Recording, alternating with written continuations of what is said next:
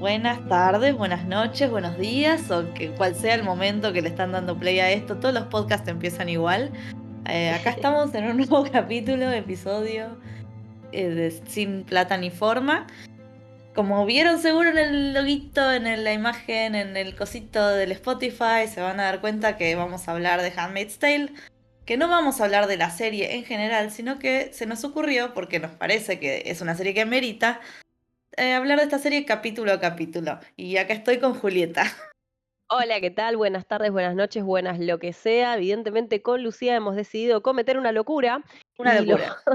y los vamos a estar acompañando todas las semanas con mucha paciencia y mucho amor para, para agarrarnos de la manito, para ir acompañándonos un poco todos en otra temporada para pasarla mal, porque básicamente Handmaids es, es eso lo que ha traído a nuestras vidas. Em, asumimos que todos los que están acá son seguidores de la serie, pero por si acaso tengan presente que The Handmaid's Tale es una serie que arranca en 2017, que está basada en un libro del mismo nombre escrito por Margaret Atwood y que básicamente se centra en un universo distópico que era muy distópico en el 2017, pero que ya no lo es tanto y eso no, no hace más que sumar un poco a la angustia. a la angustia y para mí, perdón, pero para mí como que perdió un toque la gracia. Sí, me pasa lo mismo si pienso en Black Mirror o en Years and Years. Correcto, correcto. Bueno, Years and Years es la que envejeció más rápido, de hecho, Ay, pobre serie. Creo que es del 2018, no sé, al dos meses después ya no tenía sentido.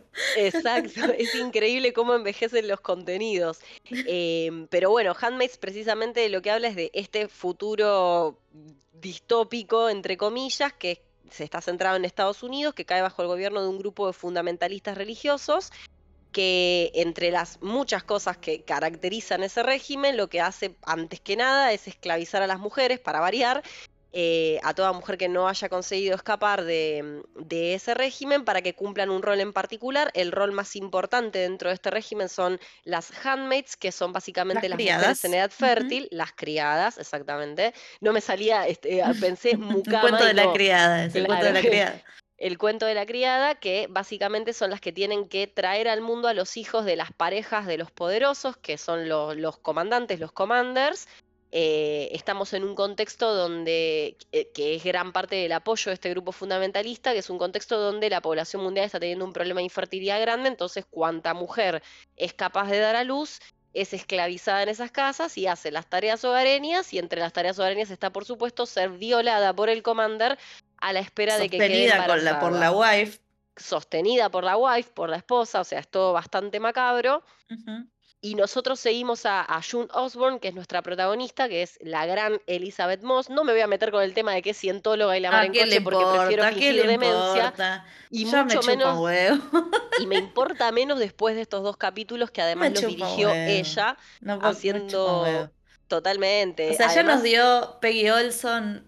Yo no me acuerdo si era Olson o Olsen. Perdón. creo que es Olson, porque yo también me confundo con las Olsen, así que debe ser Olson. nos dio em, Peggy, nos dio a June, así que ya me chupa huevo lo que haga en su vida privada, qué sé yo, mientras no mate a nadie, boludo. mientras no mate a nadie, no, pero viste que hay mucha gente que cuando alabas el trabajo actoral de Elizabeth sale con eso, sí, lo sabemos, pero la cuestión es que Elizabeth no solo sigue estando al tope de gama en su en su actuación, sino que además nos regaló dos capítulos que a mi entender, nosotras con Lucía no hablamos una palabra, estamos viniendo acá frescas a la grabación. Yo acabo de ponerle stop al capítulo porque los acabo de terminar. Exacto, así que está todo muy fresco porque yo creo que con estos dos capítulos Handmaid's vuelve a un nivel que hacía un tiempo considerable no estaba logrando alcanzar. Nosotras con Lucía, de hecho, la, sorpresa de que estemos grabando esto tiene que ver con que ninguna tenía expectativas con esta temporada, porque nosotras creemos que era una, una historia ya contada. Entonces, cada temporada que le fue agregando cosas nos pareció innecesaria hasta que la temporada anterior tomó este giro. en un momento pegó un, pegó un envión, ¿no? Como que agarró camino y, y empezó a estar interesante de nuevo. Correcto. Después después de una tercera, porque Siempre decimos lo mismo. La primera está basada en el libro, el libro cierra, en realidad Jun no, es, no existe, Jun es unas grabaciones de cassette, ¿no? ¿Vos no lo leíste? Yo no. No, todavía no, pero yo sabía lo de los Pero sabemos esto, claro. Ella es una voz en off, que son grabaciones y demás, y no existe. Bueno, en la serie sí existe y la primera temporada cerraba y hubiera cerrado como una de las mejores cosas de la historia. La segunda, bueno, nos dio un montón de momentos horribles. Ya no me acuerdo si es ahí cuando tiene a la bebé sola en ese lugar, que me encanta ver partos, así que estaba re bien. No sé, esto es un morbo mío. Em, todo estaba bastante bien la segunda. Ya la tercera, como por favor, ya está. Ya no tenés nada más que decir. Eh, en especial al final de la tercera, que no me acuerdo, pero era como que volvía a pasar que la piba se podía escapar y no se escapaba. ¿entendés? Vos decís como, bueno, ya está. y, le, pasan un montón de cosas y no la matan, y no la matan. Bueno, a cualquier otra la caga la trompada, le sacan un ojo, eh, la mandan a las colonias, ¿es así? A las colonias. Sí. Y, y esta, siempre como decís vos, ¿cómo decís?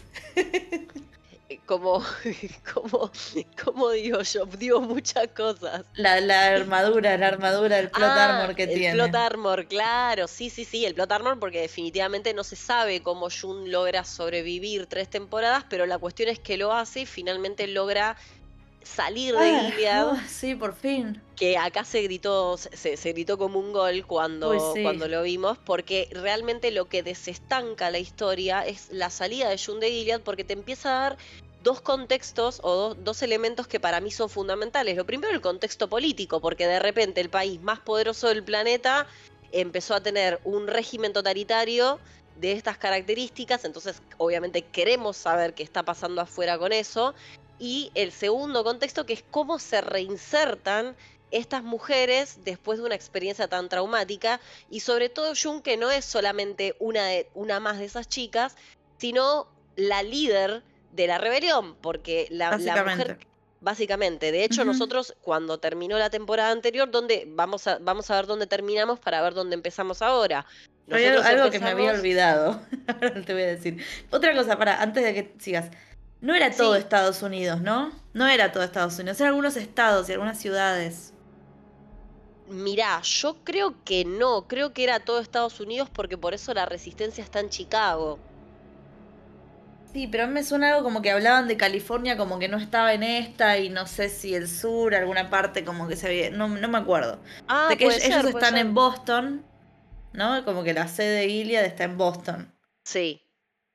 Eh, donde nosotros nos encontramos. Bueno, perdón, seguí. ¿Cómo llegamos a esta temporada?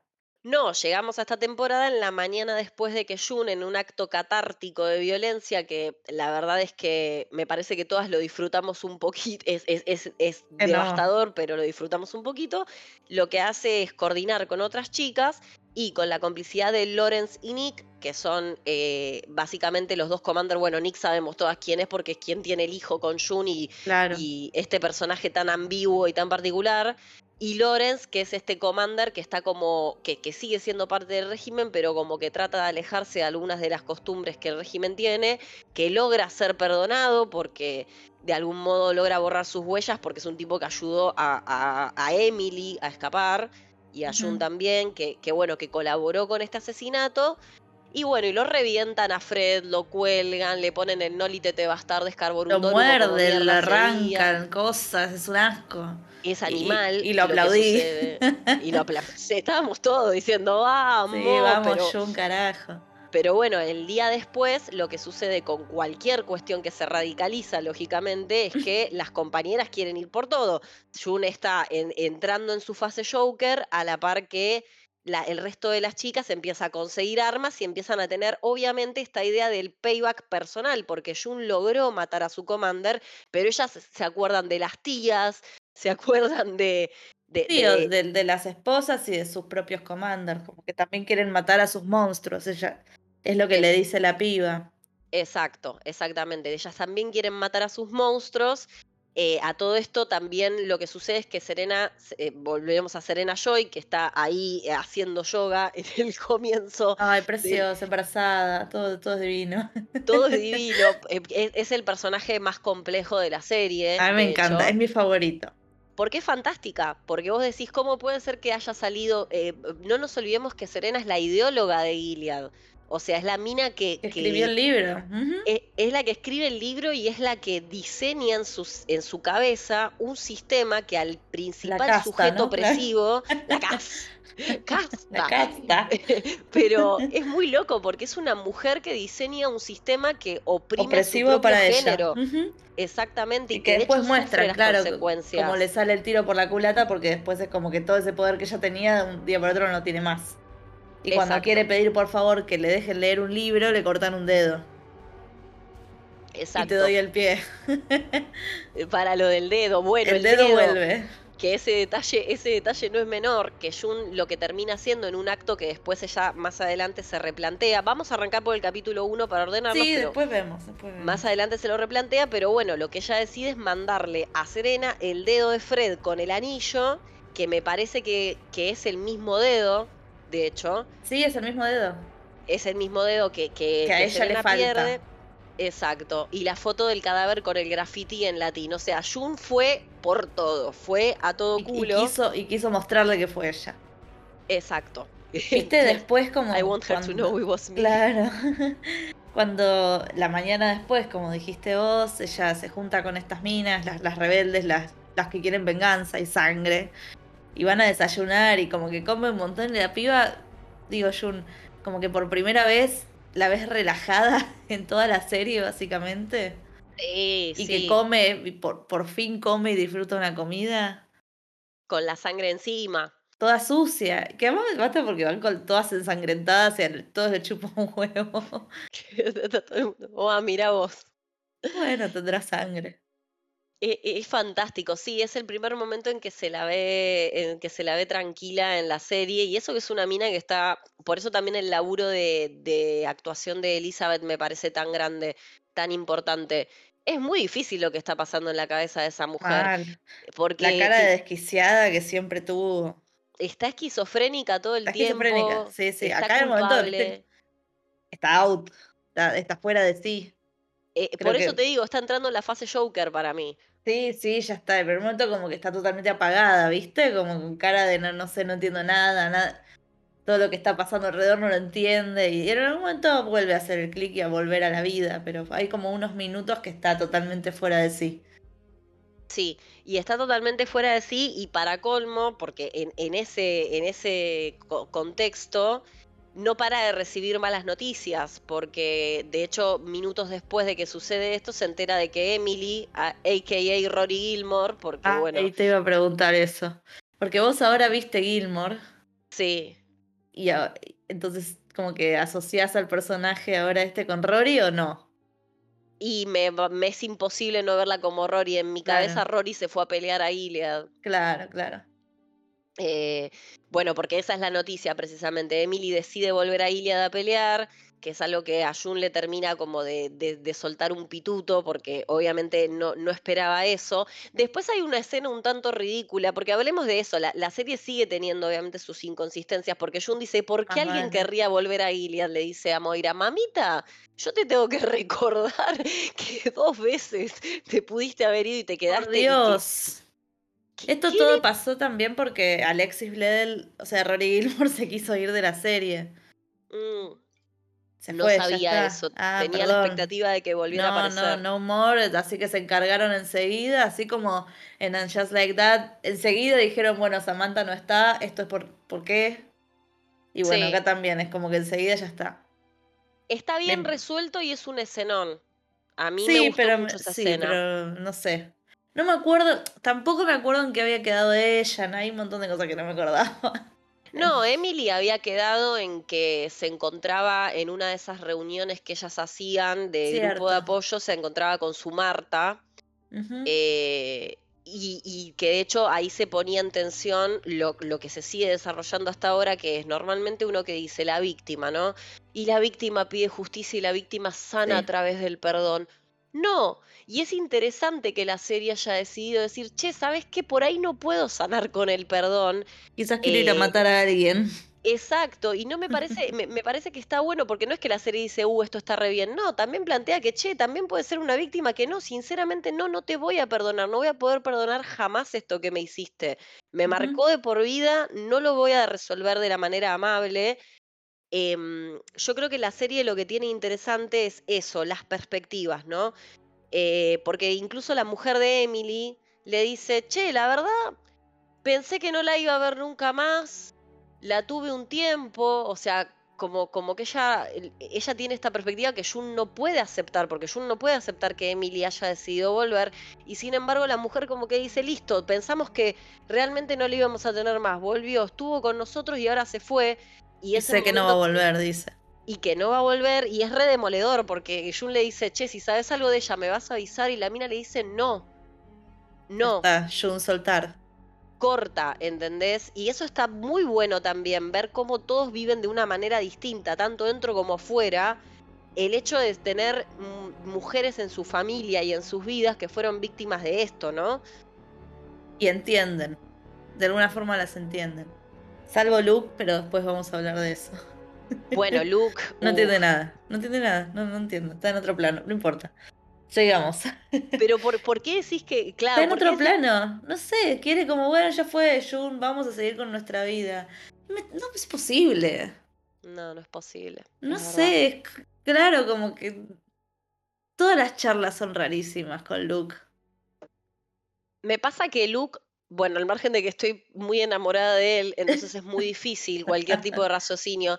Yo, yo un poco lo entiendo, o sea, yo entiendo lo que le pasa a Luke. Luke recuperó a la mujer de su vida contra todo pronóstico eh, y está cargando con un dolor, porque nosotros obviamente nos centramos siempre en June, pero Luke también perdió a Hannah y sabe que está metida en ese mundo de mierda. no, me lo transmite. Siento que él está en otra serie, mirá lo que te digo. está como en una cosa romántica, no sé. Está en otro plano que que Elizabeth Moss.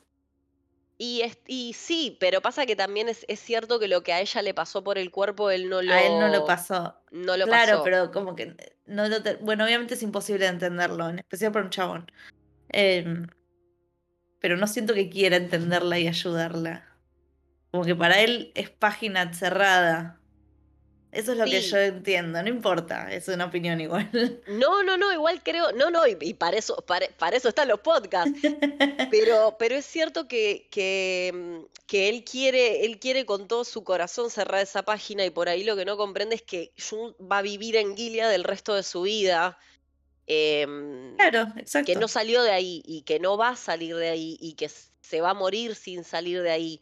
No sabemos en qué circunstancias, pero así la serie terminara en que Jun llega vieja, ya está. Eso es algo que va a quedar con ella para siempre. El final de la serie ella tiene que morir. Y yo también no, no creo No hay forma de que pueda seguir viviendo esto. Mm. No, porque aparte todo lo que falta, ¿no? De hecho, bueno, eh, eh, justamente hablemos, hablemos de, de momentos grandes de actuación, pero para mí la secuencia, ah, justo que hablamos de Luke, desde que ella empieza a hablar con Luke y toma la decisión de ir a dar testimonio a la policía. Ah, eso es fantástico. A ver qué escribí, te voy a escribir. Es como, por Dios, masterpiece. O sea, eh, eh, no, pero es un montón, es un montón. Otra vez. Que se intentara. No, bueno, sí, otra, vez, porque es una boluda. Eso seguro, es una boluda, pero no te a mí lo que me pareció fantástico de la escena fue toda la tensión que construye y cuando la escena se resuelve, se resuelve abruptamente y es casi cómica porque es como, che, ¿sabes Es gracioso, pero a mí también quizás se están burlando de nosotros como, uy, che, esta mina zafa siempre. Y te están mostrando, mira, esta vez va a zafar de nuevo. Y le dice, you're free to go. Y vos decís como, dale, bueno, dale, una vez más, ¿para qué fuiste? ¿Para qué hiciste todo esto? Y encima la van a alargar, no sé. Pero Está bien, tenían que explicar, eh, tenían que explicar legalmente lo que iba a pasar, porque si no iba a quedar en la nada. Pero bueno, lo, que... sucede es que ella, perdón, lo mata a Fred y le confiesa, pero está en la frontera, como en un territorio que todavía no es reconocido o aceptado ni por Canadá, ni por Estados Unidos, ni por nadie, entonces es como que no hay leyes. Exacto. Exacto, es como que no hay leyes, entonces básicamente es al gobierno de Canadá le importa tres carajos lo que sucedió, pero... además aguante matar a ese chavo. Y aguante matar a Fred Waterford, pero lo gracioso es eso, que la escena va con toda esa tensión, de repente se resuelve así y la rematan con un chiste, porque viene la policía y le dice, lo único que te vamos a cobrar es una multa por haber transportado el dedo. Y ella le dice, no tengo 88 dólares, podés pagar online. Y es tan graciosa la escena, porque claro, eh, June estuvo presa en Gilead un promedio de cinco años, no tiene ni puta idea del pago online. Entonces, eh, por eso la, secuencia es brillante. Es brillante porque se, hasta se dan el lujo de resolverla con un chiste. Es increíble. Em, ahí fue cuando ya me entusiasmé y dije, bueno, evidentemente están haciendo un intento por volver al nivel, porque no solo tienen esa escena tan buena, sino que también pasa esto que Handmaid es tan ambiguo. Esto es injusto. O sea, para Serena es una injusticia y a nadie le importa, a ninguno de nosotros le importa porque bien muerto está. Ahora, el punto es que realmente es una injusticia. Si vos te pones a pensar y eso y la serie te pone en esa tensión moral todo el tiempo, por más que sean quienes son, Serena no tiene la justicia por el asesinato de su marido y está muy bueno ver por una vez a Serena en el lado de la ley no está con vos. Y, y, y Serena, y la vemos que está súper, súper embarazada también es como que no entendí, de repente tenía mil meses de embarazo. Eh, pero porque. Pero ya estaba, ya estaba bastante embarazada? Creo que sí. Bueno, se ve que no me acuerdo nada de la temporada anterior. Em, sí me acuerdo de algunos capítulos y qué sé yo, y las cosas importantes, pero hay una que ahora te digo que no me la acordaba. Y, bueno, y, Serena sale de este lugar, viste que la van, le van a decir, che, tu marido se murió, se murió, lo mataron, creemos que lo mataron de esta forma, lo colgaron, qué sé yo, la foto, el dedo y demás. También me gustó mucho esa escena con la cara de ella, la, cara de angustia. Sí, sí, sí, sí. La, la, la, ella que va rememorando... Eh, sí, su relación su relación y eso también está bueno, por eso son personajes tan complejos, porque está enamorada del tipo que básicamente le cortó los dedos por leer planteándole una cosa muy muy coherente que fue, che, estamos criando a nuestra hija en la palabra de la palabra de Dios y no la va a poder leer. Eh, y aún así ella lo amaba al loco, ¿viste? Y es como es eso es indiscutible. sí, sí, sí, sí. Es indiscutible. Además es como que se respetaban mucho y se nada, tenían una admiración cada uno de ellos por ellos mismos, ¿no? Sí, sí, sí, sí, sí. Pero además el miedo, supongo que después es lo que te dicen, que ella ahora tiene miedo porque si lo mataron a él, que le impide que mate, la maten a ella. Y por eso se arma una... Bueno, pero fíjate qué rápido se va del miedo Serena y esta escena para mí fue una película de terror.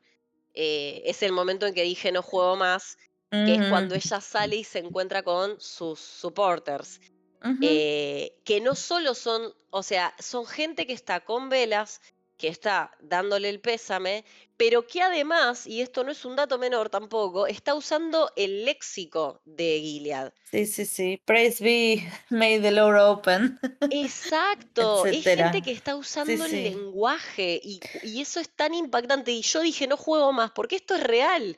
Ya había aparecido toda esta gente. Sí, ya habían aparecido y ya me había dado miedo en ese momento, pero es muy interesante porque vos decís, ¿quién puede? ¿Quién puede llegar a congraciarse con gente tan nefasta? Sí, sabés que sí, sabés que hay gente que está muy convencida. Y, y pasa en la vida, pasa en las series. y pasa en TNT. Y pasa en TNT, por eso la distopía es, es, es tan difícil de creer y, y, está tan de modé. Porque a mí no me parece raro, yo vi toda esa gente bancando a la mina y dije, y sí, y sí, vimos un grupo de locos tomando un Capitolio, ¿por qué no vamos a ver esto? que no son locos, que está mal decirlo así. Sí, sí, sí, sí, eh, son violentos. Exacto, y, y, es muy, muy fuerte. A mí me, esa escena me hizo muy mal, tanto como me hizo bien eh, ver eh, una de las relaciones más lindas de la serie, que para mí es la de Moira y Jun. Sí. Cuando en la cocina, que esa escena también me pareció rara, parece que no están grabadas juntas. Hay varias de esas, pero es por el estilo que tiene la serie. Espero que sea eso de la cámara cerrada, tan cerrada y los planos frontales. No hay mucho plano general nunca. No, casi Salvo esos tipo aéreos, como con toda la handmaids, tipo en el funeral que vamos más adelante, o, en todos los cosas estas, pero son planos súper cerrados. O un plano que viene más adelante que yo ya sé por qué es abierto y que, bueno, ya después voy a hablar porque para mí es, es el equivalente a esta, va, no, el equivalente a esta secuencia es el final de la- del episodio Ok, 2, pero claro. después la, hay una secuencia fantástica que, que abre con un plano, eh, arranca con un plano abierto y se va cerrando y... Sí, sí, sí, ya lo leí. Ah, sí, sí, sí, sí, porque hice muchas notas, hice, hice muchas notas, estaba en un estado de emoción violenta hoy a la mañana pensando en que quería grabar eso y, y me pareció genial.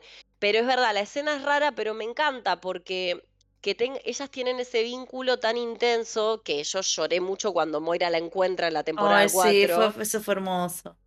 Eh, porque de solo Ni hablar, sí, pensar... cuando, o cuando Luke la encuentra, esas cosas, la- me re emocionó.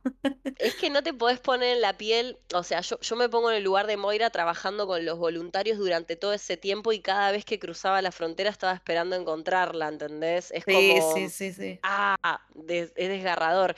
Pero tienen ese vínculo tan lindo en el que Moira le puede decir, che, loca, me das miedo. ¿Y a quién no le? Todo bien, vos sos amiga Yuna, ¿a quién no le Sí, daría pero con miedo? una cara de psicótica que no puede más. Acaba de matar a un tipo, o sea, y ella le admite, tipo, es- sí, a mí también me doy miedo. O sea, claro, como que me parece que no se dio cuenta de lo que es, como que se dio cuenta de lo que es capaz, quizás, sí, yo creo que eh, sí. y que lo disfrutó. Entonces eh, tiene miedo de, no sé, estar con su hija, no sé. Acto seguido le dice, no te voy a permitir que estés con la piba, y acto seguido está con la piba. Esas cosas tiene esta serie también. No, igual en realidad viste que lo que lo, lo- lo que yo entendí es que le dice no la vas a bañar vos sola y después cuando van están los tres en, eh, en bañando a la nena. Yo creo que y y eso No, también pero te se la de deja. ah se la deja, Sí, ella dice tipo, I, I got her, una cosa así, ellos se van y queda con Jun. Sí, Son boludeces, pero es como que me dijiste algo hace 10, dos minutos y no, no sé qué cambió. Cambió en el medio, ella habló con el tuelo este, tuelo se llama. Sí, creo que se llama en realidad no sé exactamente cómo se llama, pero No creo que se llama es un tipo, es verdad, es un tipo rarísimo. No no agente ent- es súper ¿A qué extraño. juega? Es extraño porque, a ver, al final nos confirma, o sea, lo que vos entendés al final del capítulo es que está de nuestro lado, más allá de que tira un fanservice cuando le dice Don't let the bastards grind you down, Ah, y es como, bueno, sí, está bien, pero me lo tomé bien, pero a la vez tiene una- un vínculo muy extraño con Serena. Yo no, no termino de entender cuál es el límite, claro. Claro, yo siento eso mismo, como que hay una vibra, una tensión sexual Eh, a ahí. ella le, sí, está linda Serena además. Sí, está linda Serena, por supuesto que sí. Y a la vez tienen estas conversaciones tipo políticas que son muy piola, porque es como que Serena le dice, pero vos lo tenías que cuidar y él le dice, todo bien, está buenísimo, pero le dice, lo mandé a ser juzgado por las leyes de su país.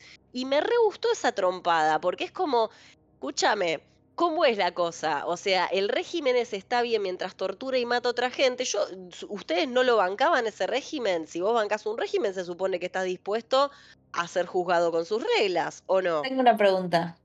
Sí, ¿Por qué es considerado un traidor? traidor? porque Fred le da mucha información al gobierno de Canadá.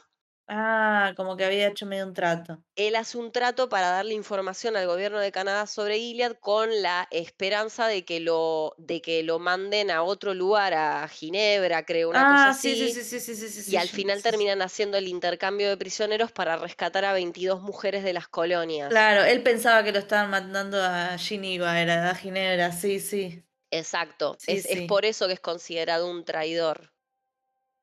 Eh, y Me había bueno, olvidado. Hay otras cosas. Y la otra cosa que me había olvidado, yo pensé que Janine se había muerto. uh, entramos de lleno al episodio 2.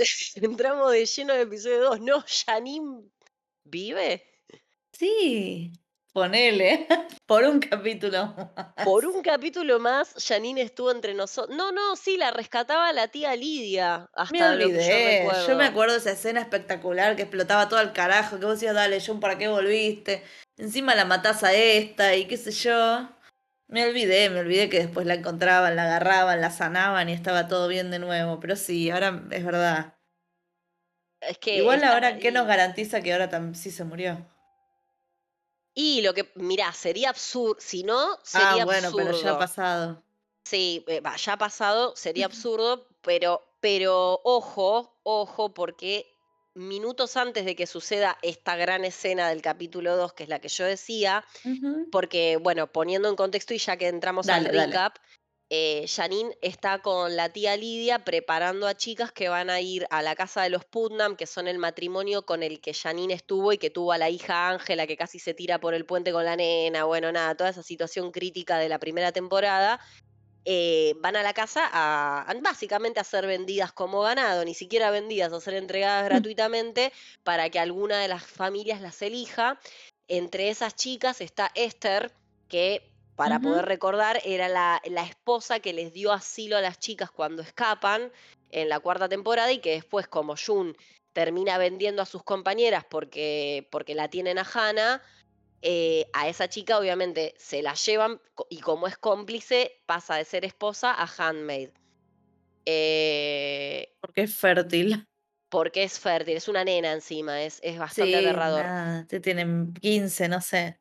Es una criatura, es una criatura muy chiquitita. Y la cuestión es que, bueno, vos ves como que Janine intenta de algún modo protegerla, pero siempre Janine está en un lugar de resignación. ¿Por qué? Porque Janine, que, que también yo entiendo a Esther, pero la que- que Esther aborrece que Janine sea, eh, esté en ese nivel de sumisión, pero yo también la entiendo a Janine. Convengamos que la vio tan de cerca a la parca tantas veces que está en un estado en el que ella lo único que dice es, che, yo te enseño lo que tenés que hacer para que no te, no te maten y te lastimen lo menos posible. Así Em, es. Igual Janine siempre como que- fue como más eh, aceptada de este régimen o, que, o qué sé yo. Y, y tenía, es- no sé, siempre fue una persona medio especial. Claro, lo que pasa es que así. Janine, Janine pierde el ojo en la primera vez que dice que no. Sí, Ese es el tema. La primera vez Sí. que Janine se le pone de culo a la tía Lidia, eh, perdonen mi francés, eh, pierde el ojo. Y yo creo que ahí ya queda tan condicionada. Además, ella pierde el ojo y también el tipo, el tipo este Putnam le hace la psicológica en un momento. Creo que ella flashea que, la, va- que va a dejar a la que- sí, esposa. sí, sí, sí, sí. Hay toda una movida, o sea, Que ahora quiere de la va a hacerlo de nuevo. Ah, no, bueno, no lo va a hacer, pero seguro pensaba hacerlo. Claro, Hijo sí, de sí. puta. Ay, por favor, qué incómoda la escena del Ay, chocolate. Me Bueno, entonces morir. para, la llevan a esta piba en una de las reuniones donde está todo el mundo a presentársela a los Putnam a ver si la quieren o no la quieren, a ver si la quiere comprar básicamente. Que aparte le baja el precio, porque la, la esposa de Putnam es como que dice, ¿esta, esta no solía ser una esposa antes? Y es, y es muy chiquita y qué sé yo. Bueno, sí, pero sabe lo que es ser una esposa y que te tiene que respetar, respetar, bla, bla, bla. Eh, Así que se la mandan al, al chabón a que la pruebe, no sé, a, a que la apruebe. Sí, y ahí viene la, la escena asquerosa de los chocolates que, by the way, tengo unas ganas de comer eso. Sí, no, no precisamente esa bandeja, Sí, pero no sí. sé, no sé, creo que ya fue. Porque ahí, claro, por eso, ahí viene esta escena grandiosa que es la que abren un plano abierto, están sentada, está Janine sentada en una de las camitas y la piba le dice, che, te traje chocolates. Y ahí viene, por eso te digo que Elizabeth dirigió estos dos episodios eh, dándolo todo. La escena se empieza a cerrar, están conversando lo más bien, porque están conversando lo más bien y comiendo chocolate, y de repente el plano empieza a girar por la espalda de Janine. Nosotros en ningún momento vemos su cara eh, o vemos un perfil muy desdibujado, y ahí es cuando este le dice, ¿sabes qué? Cuando te conocí me caíste mal. Y ahora sostengo lo mismo. Mm. Y se empieza a poner la cosa muy turbia. Y vos decís ya qué le dio. Qué le dio y qué se dio. Y efectivamente. Yo no me di cuenta que ella también lo había comido. Ah. Yo pensé que solo se lo había dado a Janine, mm. pero después ella lo muerde también. Y aparte me encanta porque cierran el plano y tiene todos los dientes llenos de chocolate. O sea, la escena es sumamente grotesca. Y claro, y, la y empiezan a vomitar, a básicamente a vomitar sangre y a toser. eh, y es muy fuerte esa escena porque es esta nena decidiendo que no. Que no. No vamos que a vivir así. no- va a vivir así. eh, cómo carajo consiguió el veneno, porque aparte vieron que eh, ellos impiden a toda costa que las chicas se suiciden. eh, de alguna manera consiguió el veneno y, y lo logró, pero bueno, la escena es, es muy buena. Es muy Déjame buena la recordar una perspectiva. cosa. Sí. Esta piba, cuando estaba en la, su casa, cuando era una wife, estoy hablando así, no, no me acuerdo, ¿eh? pero no tenía una cosa con unos frascos, había alguna una cosa de jardinería. Mm, Ah, maybe. mm, Puede me ser. suena, ¿eh? Googleando right now. Puede ser, puede Y ser que si no, nunca lo sabremos. Sí, puede ser, puede ser que ya tuviera por, por ese lado. Pero bueno, básicamente algo. no sabemos. ¿Y por qué yo creo que puede haber sido la definitiva de Janine? Porque en esa casa se ve con Ángela. O sea, Y su fue como un hasta día, hasta el- ya está. Yo Chau. sentí algo así, yo sentí que fue como el cierre del personaje, porque ella se, ella abraza a su hija por última vez, que de hecho Esther como que le dice, ¿cómo te la bancás? O sea, ¿cómo te bancás ir a esta casa y que esté esa gente con tu nena? Y me parece que, que es el cierre, es un buen cierre para el personaje de Janine, porque ya que no se murió en un bombardeo, que, que muera en estas circunstancias que también van a ser un sacudón, porque imagínate que por esto a la tía Lidia la van a levantar en peso, porque se le murieron dos chicas eh, bajo su custodia, o sea, tiene como implicancias para la trama de esta manera de morir, si es que murió, y si no, bueno, si no la serie eh, va a insistir en tener momentos ridículos hasta el final, No me pero yo creo que sorprendería. sí. No, Sí, no me tiene, tiene antecedentes de envenenamiento la piba. Ah, entonces sí. Sí, Así sí, que sí, No sé, lo- no sé cómo lo trajo, pero bueno. No sé, de alguna manera, de alguna manera se las, se las arregló. Pero bueno, eso es lo que está pasando en Gilead. ¿Qué está pasando en. En Bah, no, Canadá. están pasando más cosas en Gilead, pero ¿qué está pasando Ah, en sí. Canadá mientras tanto? Eh, mm, Señora. Ay, no, ya es muy tarde, tengo sueño. Que, no, no. No, acá es la, eh, claro, la escena que yo te digo que para mí Luke está en otro lado, cuando Jun le cuenta que hizo lo del dedo y, sí, que, y que sabe que Serena va a tomar venganza, pero que necesitaba hacer eso. sí. y- Y, después es como que la Y Luke lleva a tiene ver como una reacción que está hablando de, no sé, el partido de fútbol de ayer, ¿entendés? Es que esas cosas, no, no, no, no sé, no parecía una escena coherente, él con ella. Todas las cosas que él no sabe, porque lo que él no sabe es que ella se levantó en plena noche. Ojo con esto, porque lo Ella se mostraron levantó en plena algo. noche, ah, que guardó el arma. a enterrarla en el Enterró el jardín. arma. Y si eso lo sí. vimos es porque va a tener relevancia a futuro. O sea, algo pasa con, con eso. Que lo mate a Luke. ¡Ay, no! ¡Guay! Oh, no God, sirve guay! para nada. Es un poco boludo. Ah, es- igual coincidamos eso, es un boludo. De hecho, a Nicole la encuentran porque, porque no tiene mejor idea que pararse, el- que pararse a grabar un video, me parece. al- en la temporada 3. A la, a la bebé de ella con Nick, que, que, que la está criando él y que la está buscando todo Gilead, y él no tiene mejor idea que hacer Ah, un video que se sí, vuelve sí, viral y está la nena en cámara. No, no, no- nunca menos pillo. No, un boludo. Es un, es un pancho, pero la, Es muy lindo. Entonces, es muy lindo y la ama. Es muy lindo y la ama y por eso también es tan devastador lo que sigue, porque mientras ellos están en Canadá, Serena llega a enterrar a Fred.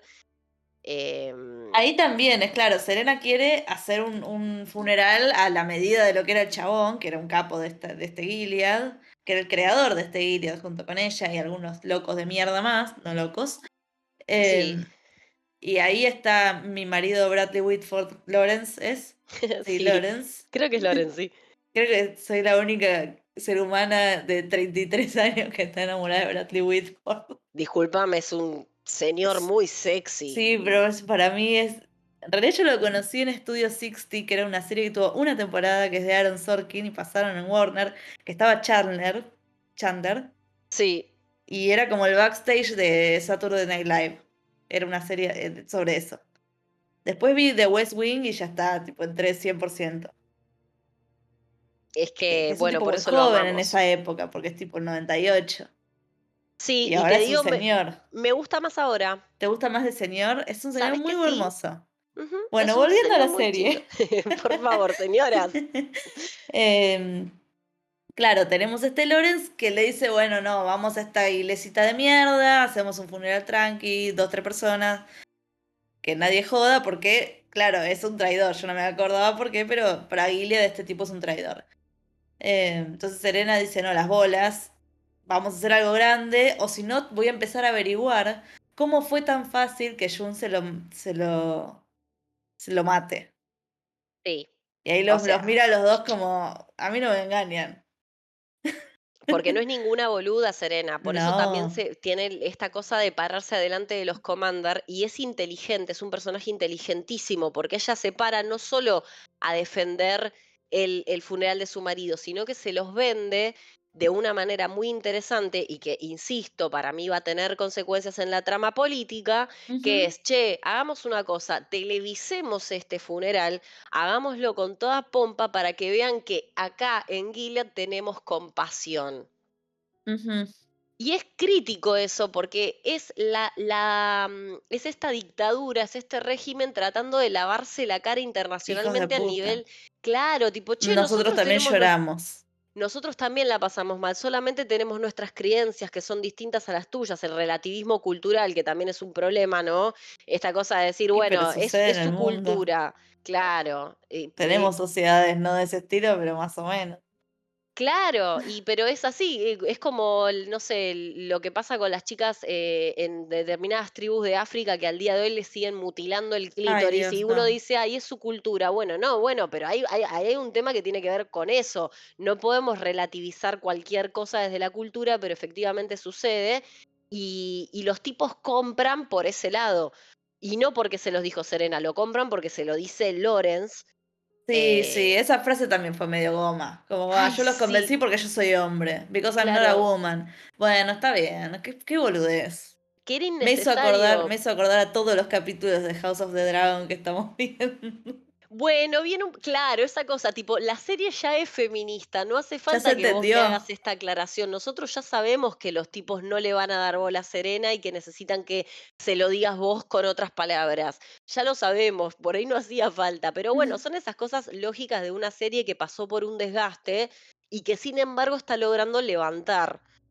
Eh, porque esto, bueno, nada, el momento del funeral no, no, no puedo hablar, ¿no? ¿No puedes hablar? Claro, empieza la piba, está la piba, Serena Joy embarazada, divina, hacen como el plano contra plano de Jun preparándose para ir al ballet con su vestido blanco y sus botas súper sexys. Y la otra vestida de negro, con un vestido largo, con unas botas más recatadas, que las dos se suben las botas, las dos se miran al espejo, están divinas, qué sé yo. Una de blanco, la otra de negro. eh, y Jun se va a ver ballet, que es una obra de la Bella Durmiente, es un ballet, digo, una, ¿cómo se llama? Pieza de la Bella Durmiente. Sí. Y, y, la otra empieza a caminar por la calle acompañada de todos los commanders y no sé, están las handmaids por ahí. No la vi a Aunt Lydia, pero debe estar. O no, porque le acaba de pasar una tragedia. Claro, está, está con un quilombito Aunt Lydia. Claro, están las otras wives eh, está Putnam. Putnam tiene cara de que algo no le convence. Sí. Algo va a pasar o ya pasó y me olvidé. Para mí Putnam quiere, Putnam quiere poder. Putnam quiere, porque Fred tenía mucho peso. Claro. Y dice, ahora estos no están los Weatherford, Weatherford, como sea que se llamen, vamos nosotros. ¿Vos Tal cual. Yo siento eso, yo siento como que está trabajando así. Pero bueno, nada, vos seguí con, la, con, esa bella descripción de la escena. Van caminando todos, de repente un plano, ahí sí, dron, supongo, qué sé yo, cómo hicieron eso, gigante. Un montón de gente que la verdad acá es algo que ya me viene pasando hace poco. La serie empezó y era muy chiquita. Era muy chiquita. Eran ellos tres, a un Lidia, el mundo que te decían que era Gilead, que era un re país para nosotros nunca fue un re país. Siempre fueron tres gatos locos, Gilead. Eso también para mí es algo que se desgastó, porque ya no me creo que sea, no sé, no tiene sentido que sean tres gatos locos. No, no, no, no, no, claro que no tiene sentido, pero también así se fue expandiendo. Claro, sí, pero en realidad Gilead seguimos viendo tres personas, cada tanto vemos como gente extra, pero bueno, no importa, porque tampoco es una serie que pueda ser gigante. Eh, pero siempre me da esa sensación, como que es chiquita y te, de repente te muestra estos replanos, no entendés, no, te, no terminas de entender cuán grande es el país, Gilead, lo que sea, o... No importa. no viene el caso. Em, pero esta, esta avenida era gigante. Supongo que sigue siendo ahí en Boston. y, ¿cómo se llama el coche? No, no había coche fúnebre, lo iban llevando así con unas cosas que todo parece tipo, em, eh, ¿cómo se dice? Símbolos nazis y el águila y qué sé yo, ¿no? todo, todas las banderas negras, es horrible. Mientras Jun con Luke dándose la manito, viendo el ballet, la música de, de Tchaikovsky, todo divino. Jun disfrutando de algo por primera vez en mucho tiempo. En muchísimo tiempo. Em, Jun besándose en. ¿Qué es Times Square? No, no, porque no es Nueva York, es no sé qué, es Toronto. No me acuerdo. Yo te puse, tipo, puse el, Times Square de Canadá, no sé. Ay, por favor, si alguien un lugar con un. Si alguien escucha esto, me sube a Twitter con el hágale una pregunta a la tarada. Dijimos ¿Vivo? 16 veces y yo, ¿qué? Times Square. ya fue.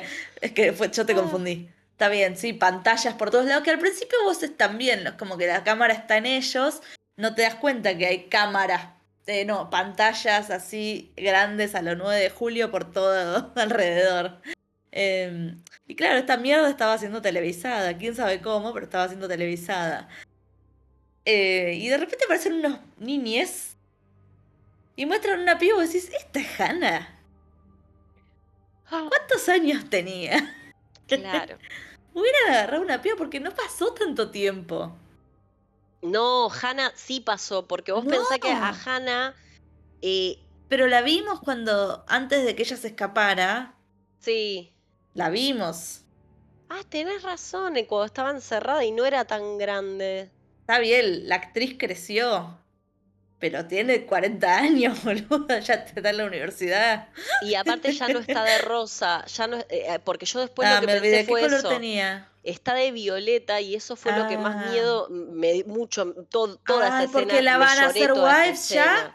Claro. es chiquita, pero es chiquita. Y también era chiquita la nena que casaron con Nick. Ay, ser una niña, qué horrible. Y pero yo pienso eso, porque viste que ellos todo lo tienen con colores y, y las nenas están de rosa cuando son chicas, pero estas Y está bien, transición al azul. Claro. ¿Por qué las otras estaban de verde? Buena pregunta. Me re sorprendió. Pero viste que están con esos colores para porque ellos no se visten porque sí. Los colores son adrede, están todo de, todos los comandos de negro, todas las esposas de azul, la handmaid de rojo. Hay ah, para las otras de gris, las, las eh, Martas pero esta, es, no sé por qué es cuando se juntan como a arreglar esto del funeral y o hacen, no sé, un velorio o algo así, una, una reunión en lo de los Putnam. Ellas estaban de verde, menos Serena que estaba de azul. Ah, y capaz hicieron, hicieron un cambio y no le, no le mandaron el memo. no, no le llegó el mail. Serena, mira que, mira que ahora nos vestimos así. No sé, pero para mí el violeta significa eso. Deben ser todas las chicas que están cumpliendo 14, 15. Ay, por favor, es No tiene 15, tiene que tener 10, 11. Pero bueno, ahora voy a googlear. Vamos a tener que googlear esa información porque, claro, Hannah, Hannah me parece que cuando se la llevan es chiquita, debe tener. Tiene 5. Claro, y Jun pasa 5 años aprox hasta que arranca la historia. ¿Tanto? Sí, Jun está, está como, creo que está, o entre, entre 3 y 5 años hasta que, la hasta que nosotros empezamos la serie, digamos.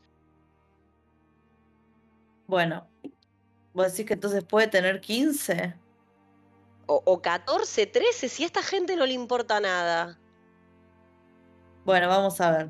Después lo voy a buscar. Era, era una pendejita la última vez que la vimos. Era una niña y ahora es una señora y es una señora y de repente... Casi mide lo que mide Serena. Bueno, sigamos, entonces... la, perversión, la eh, o sea, Serena es brillante, Serena es, vuelvo ah, mismo, es brillante, porque la perversión de hacer que la nena le lleve las flores y quedarse con la pibita de la mano en cámara es... Y, le sonríe y sabe que Jun la está viendo me largué, no sabes lo que. Yo, le, contaba a Lu en la previa que eh, antes de que ella supiera que era eso lo que pasaba, que terminé llorando. Me angustié mucho con esa escena. Y vos decís, Ju, no es para tanto, pero me angustié mucho porque por un lado decía, qué brillante que es esta motherfucker.